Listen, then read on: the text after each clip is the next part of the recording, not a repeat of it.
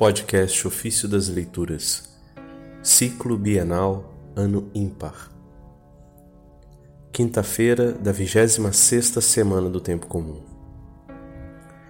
Na nossa Páscoa, Cristo é imolado realmente e não em figura.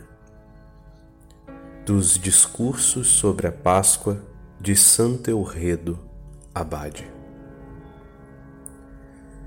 Caríssimos irmãos, Ficais sabendo que durante esta vida mortal não podemos celebrar a Páscoa sem alfaces agrestes, isto é, sem amargura.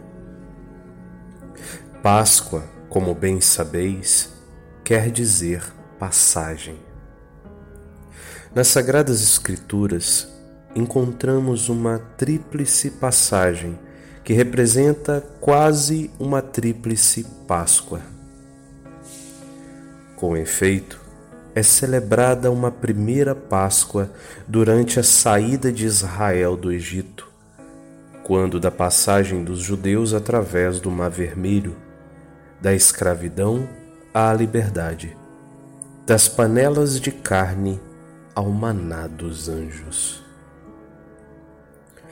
é celebrada outra Páscoa, que não apenas os judeus, mas a humanidade inteira passou da morte à vida, do jugo do demônio àquele de Cristo, da escravidão das trevas à liberdade da glória dos filhos de Deus, dos alimentos imundos dos vícios ao pão verdadeiro o próprio pão dos anjos, que diz de si mesmo: Eu sou o pão vivo descido do céu.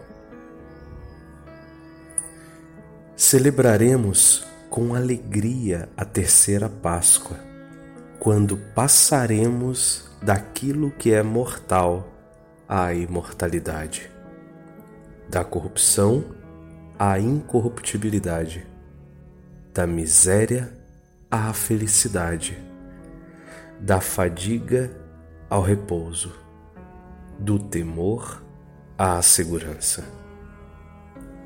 A primeira é a Páscoa dos judeus, a segunda, a Páscoa dos cristãos, a terceira é a Páscoa dos santos e perfeitos. Na Páscoa dos judeus é imolado o cordeiro. Na Páscoa dos cristãos é imolado Cristo. Na Páscoa dos santos e perfeitos, enfim, Cristo é glorificado. Considerai os graus e as diferenças desta solenidade como Cristo realiza nossa salvação. Ele que se estende com o vigor de um extremo ao outro do mundo e governa o universo com bondade. Com efeito, na Páscoa dos judeus é imolado um cordeiro, figura velada da imolação de Cristo. Na Páscoa dos cristãos, Cristo é imolado realmente e não em figura. Na Páscoa dos santos e dos perfeitos, Cristo não é mais imolado, mas manifestado. Na primeira Páscoa é prefigurada a paixão de Cristo. Na segunda Páscoa, na segunda Páscoa a paixão é levada a termo. Na terceira Páscoa, revela-se o fruto da paixão no poder da ressurreição. Dessa maneira, a sabedoria vence a malícia. Com efeito, o meu Senhor Jesus, potência e sabedoria de Deus, venceu sábia e absolutamente, suave e fortemente a malícia da serpente antiga.